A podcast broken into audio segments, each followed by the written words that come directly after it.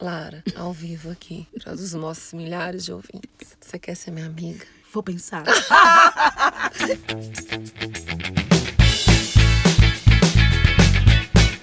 Vai começar agora o segundo episódio do Desmedidas. Eu sou Tamires Roxo, mais conhecida como arroba Boca Nervosa com dois Cs. Eu sou Lilian Sá, lá no Instagram, arroba Lilian underline Sá. E eu sou Larissa Januário, arroba sem medida, duplo M. E o nosso Instagram do podcast é o arroba As Desmedidas. O e-mail é asdesmedidas.gmail.com. E nós somos tão, mas tão desmedidas que no primeiro episódio a gente não contou quem somos, de onde viemos, do que nos alimentamos. Então, bora, né, nos apresentar para que esse povo não ache que a gente brotou nesse rolê do podcast. Não foi bem assim que aconteceu essa história. Então, Lara, conta um pouco sobre o seu caminho até você chegar nesse podcast aqui. Eita, caminho longo.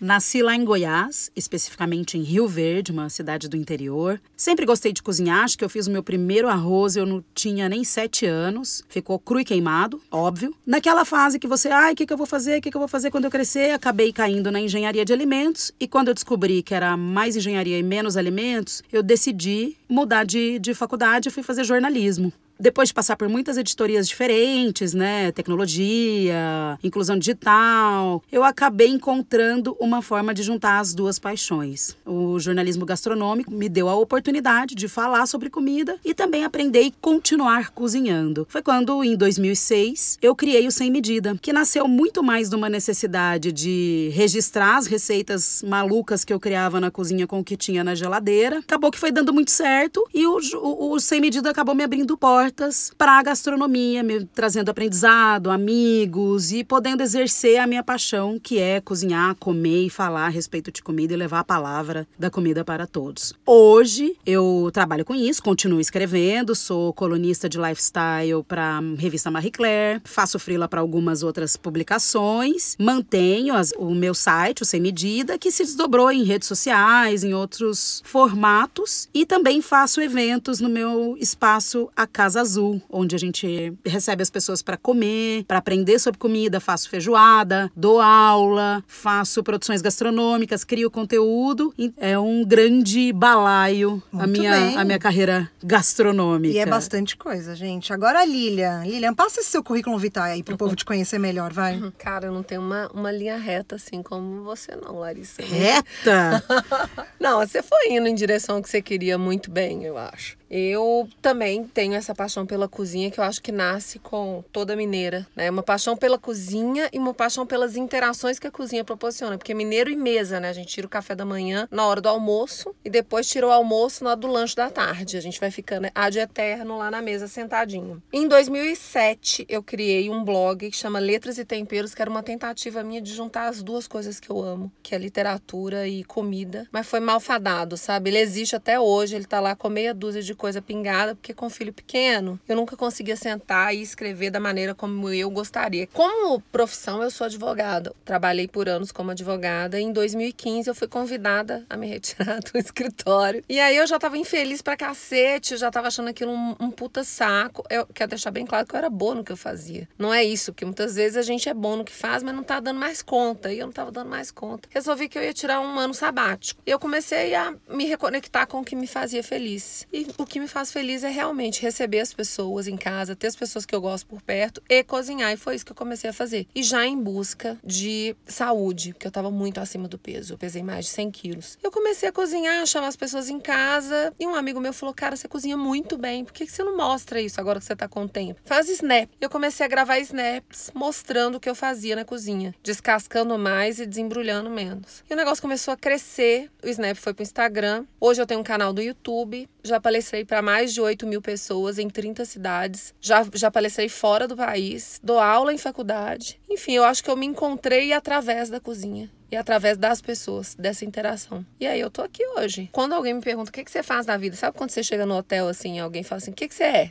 Eu sou content creator, acho isso muito chique. Eu sou criadora de conteúdo para as minhas redes e para as redes das pessoas que eu gosto. E para as redes de empresas também que me contratam. É isso que eu sou hoje. Rapaz, vocês estão vendo que eu tô bem acompanhada por uma mulherada mara aqui nesse podcast. Mas agora então eu vou me apresentar para a gente finalizar essa parte dos currículos. Eu, Tamires Roxo, né, a boca nervosa, sou de São Paulo. Fui criada pela minha avó separando feijão feijão a infância inteira, então o mínimo que eu podia fazer era gostar de comida. Eu criei o Boca Nervosa em 2009, que é o blog onde eu sempre compartilhei as minhas experiências gastronômicas em restaurantes e tudo que eu conhecia pelas viagens, enfim, toda a comida que aparecia na minha frente. Mas eu sou formada em RP e eu trabalhei por anos no mundo corporativo, nas áreas de comunicação, mas aí, gente, eu fiquei o quê? Louca, né? Um estilo de vida de multinacional e eu saí para tentar buscar aquilo que eu realmente gostava de fazer. E na época o que eu mais gostava de fazer era realmente o meu blog, de conhecer cada vez mais lugares novos e contar sobre eles. Só que eu não sabia direito ainda o que eu ia fazer com tudo isso, né? Juntar tudo isso, transformar numa profissão. E aí eu fui fazer uma pós em 2012. Fiz uma pós-graduação de gastronomia, história e cultura no Senac, que realmente foi o que me abriu muitas portas para eu entender que eu ainda precisava aprender muito mais e que tinha um mundo todo à parte para eu desbravar na gastronomia. E de lá para cá eu fui desenvolvendo alguns lados de comunicação para a gastronomia com agências que eu tive. E hoje em dia eu dou aula numa escola de negócios para gastronomia. Falo sobre influência digital para donos de negócios gastronômicos e também como otimizar ganhos de marketing através dos stories. E também as curadorias para eventos, consultoria para as marcas, estabelecimentos, ou seja, eu entrei mais na parte de business da gastronomia. Bom, agora que geral já sabe praticamente até o nosso tipo sanguíneo, vamos fazer esse povo entender como é que a gente se encontrou nesse mundo. Eu conheci a Lara tem só nove anos, numa degustação de uma marca grandona de café que não está nos pagando para ser citada neste podcast. Mas aceitamos, tá? Aceitamos patrocínios, favor, fica a obrigada. dica. e eu fiquei passada com o senso de humor dela. E na hora eu sabia que a gente ia ser amiga. Talvez ela não soubesse, mas eu sabia. Apesar das mil diferenças que a gente tem em muitos sentidos, que vocês ainda vão ver daqui pra frente, nos próximos episódios. E no ano passado eu conheci a Lilian, também num evento de blogueiragem. Só que dessa vez era o Jim que tava envolvendo ali a história toda. Mas eu vou deixar ela contar mais sobre isso. Foi um dos primeiros eventos que eu fui convidada. Eu acho muito chique isso. Ela tava com uma outra amiga, a gente sentou uma de frente pra outra e começou a conversar. Eu achei ela a pessoa mais ácida do mundo. Veja bem, gente, eu acho a acidez um elogio. A pessoa só pode ser ácida quando ela é muito inteligente. Eu gostei do tipo de humor. Tentei puxar conversa assim, de vocês não estão entendendo. O negócio não fluía, não queria conversar comigo, nem olhava pra minha cara direito. E aí o que, que eu resolvi? Eu resolvi que tá, tá difícil, vai ser minha amiga. Vai ser pedir ela em amizade. Mas foi só no segundo encontro. É porque eu sou difícil e ela também não quis dar o braço a torcer tão rápido. Foi só no segundo encontro. E a gente foi se tornando amiga, né? É. E o melhor é que eu enfiei a Lilian, né, na vida da Lara, porque a dona Larissa, ela gosta mesmo é quando uma nova amizade já vem pré-aprovada por alguém que ela conhece há mais tempo. Não é não, Lara? Médio. Agora vai se fazer de louca. Vai se fazer de difícil. É. que, na verdade, eu sou meio resistente a novas amizades, tá? Pode não parecer, eu sou uma pessoa muito sorridente, muito bem-humorada, muito alto astral, mas eu tenho uma certa dificuldade, porque para mim intimidade é fato, não dá para fingir. Para mim intimidade é construção, né? É convivência, é troca. Você precisa construir essa relação. Então eu acho que intimidade, afinidade é um negócio que você vai ter de cara. Ou você tem afinidade com aquela pessoa ou não, né? Que envolve gostos. Aliás, eu acho que a gente fica amigo quando a gente compartilha antipatias. Ai, eu detesto fulano. Ai, eu também. Pronto, já agarrei amizade. Já agarrei amor quando a pessoa me ajuda a odiar. Agora, a intimidade é um negócio que é troca e isso não tem como. Por isso que não tem como fingir. Você não se faz íntimo de alguém. Você constrói a intimidade, que a intimidade está atrelada à confiança, porque eu só vou me abrir com você na medida da confiança que eu vou ter em você. Mas falando desse trend, assim, falando desse assunto que é amizade, assim, eu vou fazer até uma pergunta. Quando é que a gente considera alguém como amigo? Hoje, assim, com a internet, a gente se sente muito próximo e muito amigo das pessoas. Até como é que é isso pra vocês? Assim, Lara, você que tem a sua casa naturalmente aberta, como é que você lida com isso? Como eu não, eu acho que eu não tinha deixado muito claro isso antes, eu tenho um espaço de eventos e eu moro em cima e recebo as pessoas embaixo. Tanto eu quanto meu marido, a gente trabalha com isso. A gente faz jantar secreto, eu faço feijoada, faço outros almoços, recebo Tudo as pessoas para as aulas, tudo lá. É a minha casa, a minha cozinha acaba sendo um lugar onde outras pessoas também vão, outras pessoas comem, as pessoas sentam no meu sofá. Tem aí uma, uma divisão, uma linha quase invisível, né? Porque você abre a sua intimidade, mas você também tem que aprender a se preservar. A minha intimidade está muito bem preservada. O que, o que tem ali é a Larissa, que gosta de receber. Eu sempre gostei, eu sempre vou continuar recebendo as pessoas com muito cuidado, muita atenção e muita alegria. Mas a minha intimidade, eu preservo. Você acha que a amizade muda, assim? Você acha que existe uma mudança? Com certeza, eu acho que muda porque as pessoas mudam, a vida das pessoas muda e tudo isso influencia na amizade. Eu acredito muito que a gente tem amigos que sempre vão ser amigos de alguma maneira, mas as prioridades mudam e nem sempre a gente vai conviver com os mesmos amigos na mesma intensidade durante a vida inteira. A vida inteira é muito, né? A vida inteira é muito tempo, É gente. muito tempo, eu acho. Eu me conformei muito com isso, porque eu já fui aquele tipo de amiga quando eu tinha, sei lá, 17, 18 anos, bem adolescente. Aquele tipo de amiga que eu não me conformava. Como que uma amiga minha marcava alguma coisa e não ia depois, no dia cancelava? Eu sou essa pessoa hoje, praticamente, né? tipo, ai, amiga. Eu vi um então, meme da pessoa, ai, eu detesto que, me, que, que, que chega o dia do compromisso e a pessoa não Não desmarca. cancela. É maravilhoso. É maravilhoso. Mas eu acho que isso faz parte de uma maturidade que não só as porradas que a gente leva, mas também a terapia e tudo mais que a gente faz, nos ensina que não dá pra você acreditar que linearmente você vai ser amiga de alguém da mesma maneira que você era quando tinha 15 anos. E eu acredito que a gente tem que aceitar isso e entender que você mesmo às vezes não pode se doar pra aquela amizade, só que você tá na sua cabeça cobrando uma outra pessoa daquilo que você não pode nem oferecer. Não, gente, a internet ofereceu um trem pra gente que é você reencontrar amigos que ficaram perdidos no passado e às vezes era pra eles terem ficado enterrados lá. Tem um ponto.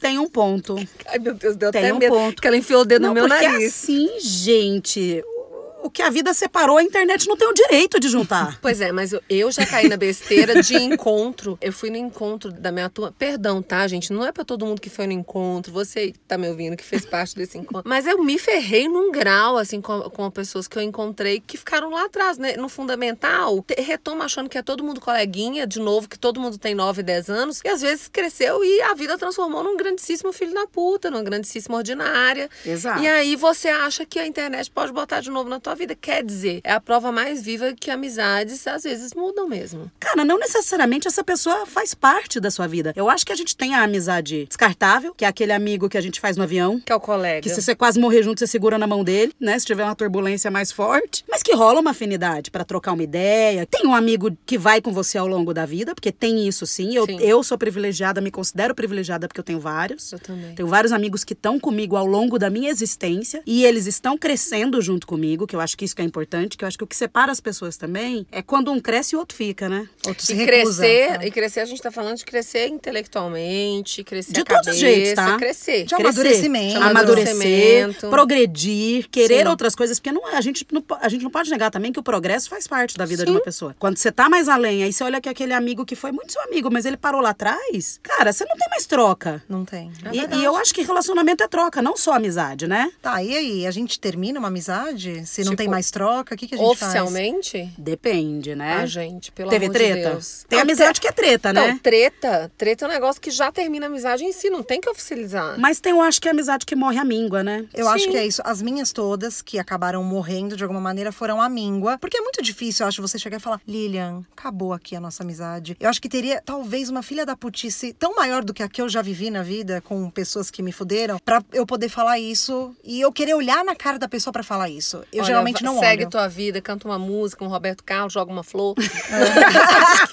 Manda um detalhes. Manda um detalhe. Isso- Detalhes tão pequenos de Então, nós. isso, amizade é Disney. É Let It Go, bota, é, Frozen tocando e fim. Mas você guarda rancor? Nomes. Eu tenho mural. Eu tenho mural e vou colecionando a estrelinha do rancor ali, né? Estrelinha do rancor, estrelinha do rancor, uma hora enche o pote. Eu não vou lá e dou essa pontuada. Mas fica bem claro pra pessoa que ela deixou de existir pra mim. Eu deleto. Eu deleto literalmente. Eu deleto Eu das também. redes, eu O deleto. que, eu, o que eu não consigo lidar é com as incongruências e as sacanagens, aí eu vou, eu vou abrindo gavetinhas. Quando eu abrir gavetinhas demais, de incongruências demais, de que eu sou a pessoa que perdoa sempre. É. Mas quando eu abro incongruências demais, porque a pessoa fala de um jeito, age de outro, fala de uma maneira, faz de outra, mente. Aí chega uma hora que eu simplesmente eu não quero mais. Mas aí eu, eu- não é que eu guardei rancor, eu não suporto ver a cara daquela pessoa. Quebrou, eu- né? Acabou. Quebrou. É, ela É igual- mostrou por A que é mais que eu- B que não vale a pena. É Quebrou isso. a confiança. Eu acho que é só porque também não bateu, sabe? Assim, você foi aprofundando nesse processo de descoberta de, De intimidade. intimidade. Você foi cavucando ali A e você não viu que aquela pessoa um não terceiro é podcast. incongruência. Gente, vai ter sim, tá? Vai ter. Você vai vendo ali que, tipo, às vezes na superfície o santo bate, mas você desce mais embaixo, parte do, do iceberg que ninguém vê. O lodo ah, ali. O lodo é péssimo, É. entendeu? Não, Bom, mas isso é verdade. Tem gente que a gente nem devia conhecer além das É, perfis. a gente podia desconhecer algumas É, pessoas. Eu- Exatamente. fica- Sabe o desver? É, tipo, podia ter o desconhecer. botão, o botão do Isso aí desconhecer. fica um tema para o próximo podcast. Tem gente que não vale além das perfis. Bom, falando em terminar, vamos voltar aqui pro tema principal, que era mesmo a nossa apresentação, contar um pouco de quem nós somos para esse povo que tá ouvindo a gente, que talvez seja até a primeira vez que tá em contato com o podcast. Vamos também dizer por que, que nós escolhemos, né, vir para esse mundo podcasteiro. Podcast é uma ideia na cabeça, um celular na mão, né, gente? Então é muito fácil. É a maior expressão do que tem boca fala. E a gente só tem boca pra falar mesmo. Mentira, a gente Pra come comer. pra cacete. Então eu acho que o podcast é acessível, não tem a questão da imagem, então a gente fica mais à vontade pra falar. É mais fácil de também alcançar pessoas, né? É mais democrático desse ponto de vista, porque você também não precisa estar ali grudado com a carinha na tela pra assistir, perder um tempo. Você pode, quando você lava uma louça, você escuta, enquanto você prepara o jantar, você escuta. Eu geralmente escuto podcast de manhã, quando eu tô fazendo o café da manhã. Eu vou falar a verdade, assim. Eu, o negócio do podcast é que eu gosto de ser primeiriane. Entendeu? A Mônica Ah, Geller do grupo. é. Vem na fumaça nossa que a gente já deixou o cheirinho aí. Brincadeira. Acho desafiador, gente. É desafiador a gente trazer o conteúdo sem a imagem, sem a barriga tanquinho que tem aqui, sem esse rímel no olho. E aí a gente vai ficar realmente focado na qualidade da nossa mensagem, no que a gente fala, no conteúdo que a gente traz. Que porque a gente brinca muito, mas é que a gente estuda e a gente realmente está interessado em dividir. Então eu acho que o podcast, além de ser primeiriano, é isso, a nossa qualidade do que a gente divide, acima de tudo. Concordo demais com as duas, mas eu também acho que o podcast, ele é aquela rádio independente que vai sobreviver meio que para sempre, ou até que uma tecnologia nova que a gente nem conhece chegue se até nós. mas, mas quando chegar, a gente vai fazer também. Com certeza, primeiriane, estamos na fila da- do, do primeiro lugar. Vai ser onda mental, a gente tá lá. Mas eu acho que podcast não acaba, não. Mentira. Não, é que tudo acaba um dia, né? Mas eu acho que tão cedo, o rádio tá aí provando pra gente que não acabou. Todo Exatamente. mundo decretou o fim rádio do melhor, rádio. melhor pessoa. Verdade. Acho que vale a pena também contar pra quem tá ouvindo o porquê desse nome Desmedidas, né? Desmedida tem tudo a ver com o que a gente fala, da gente ser livre, longe de padrões, longe de rótulos, lo- longe de qualquer necessidade que é imposta pra gente, que não parte da gente mesmo, da nossa própria vontade. Então, a gente é desmedida para ir atrás de novos assuntos, desmedidas para inclusive voltar atrás se for necessário, desmedidas para fazer diferente. A gente é livre, desmedidamente. E aqui nesse nosso espaço, né, a gente vai falar um pouco de tudo. O que der vontade, o que vocês trouxerem pra gente como assunto. Cada que a vida da gente é essa mistura, né? Boa, de improváveis. E quando a gente junta três mulheres, eu não sei se vocês perceberam, ligeiramente animadas, assim como nós, fica.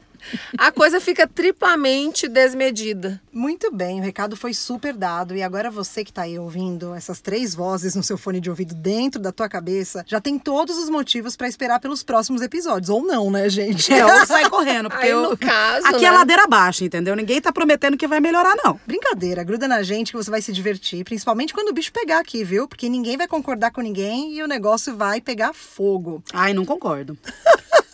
Mas antes da gente ir embora, vamos pro momento na medida, que é aquela hora em que a gente dá as dicas do que a gente mais se impressionou de ter visto, lido, ouvido, comido nos últimos 15 dias. Lilian Sá tava aqui falando que fez 150 tipos de ovos diferentes ontem pra gravar e que a única coisa padrão nas receitas dela, além do ovo, era o sal Maldon. E o sal Maldon, pra quem não conhece, é um sal de Excess, uma cidade na Inglaterra. Ele é uma flor de sal, que significa que é a primeira camada das salinas, e ele tem um formato piramidal, ele é uma graça. Então esse é um sal interessantíssimo, por isso a minha dica é ele. Se você tiver a oportunidade de encontrar o sal Maldon, compre. Ele tem um formato de uma pirâmide, então além de temperar ele dá texturas para os pratos, então ele é ex- excelente para finalizar. Não coloca ele no arroz que você vai fazer e diluir ele na água, pelo amor de Deus, Pelo não é para isso. A não ser que você fosse um inglês, que lá na Inglaterra ele custa um pound. Aqui ele custa 20 talquês. Mas para finalizar, ele é excelente. Em sobremesa fica muito bom, porque ele dá um toque interessante. É surreal. E não por acaso ele é o sal da rainha, né? A rainha da Inglaterra tem uma lista de produtos que ele vai com selo real, né? Com brasão, que são os produtos que ela usa e que ela chancela. Esse é o sal da rainha. Então, você quer se sentir nobre? Maldo. Minha dica é uma dica alcoólica. Esse final de semana, é, eu fui na Natural Tech, é uma feira bem grandona que acontece anualmente aqui em São Paulo, que traz exatamente novidades na nossa área de gastronomia. E um dos lugares que eu fui, tinha, fui com o Tamires, inclusive, no dia a gente provou uma cachaça. Ai, Lima falou, qual a vantagem Maria leva, né? Porque cachaça tem por aí. Só que é uma calchaça, é uma cachaça feita de cacau, do suco de cacau. São centenas de frutos que fermenta e destila para fazer essa calchaça. Ele é da, da mais cacau e é muito diferente, não tem nada disso no mercado, eu posso falar para vocês. Misturar esse negócio com o néctar do cacau vira uma, uma bebida assim incrível. A gente não tá sendo patrocinado, não, gente, mas é um negócio tão inovador, tão diferente, tão brasileiro, tão nosso, que eu achei que vale a pena aqui, como na medida. Gostaria de ser patrocinada pela cachaça e pelo salmaldo.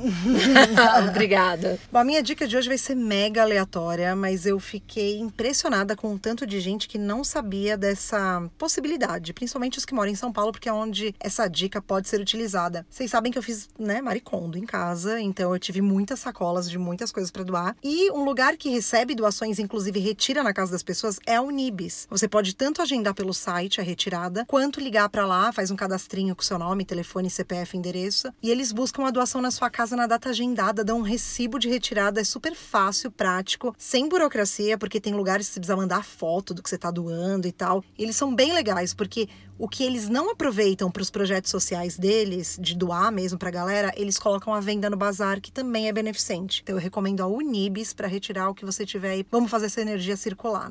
Ah, e manda seus comentários e sugestões de temas para os próximos Desmedidas, porque a gente está contando com a sua participação lá no e-mail asdesmedidas.gmail.com. Segue também o nosso perfil lá no Insta, arroba asdesmedidas. Eu sou arroba boca nervosa com dois Cs. Arroba sem medida. Arroba Lilia, underline, Sá bora seguir a gente, que afinidade eu já sei que vocês têm. Agora a gente precisa dessa intimidade. Se você durou até agora, você tem obrigação. Boa. Agora chega, vamos olhar esse bico que a gente já falou demais. Beijo, tchau. tchau.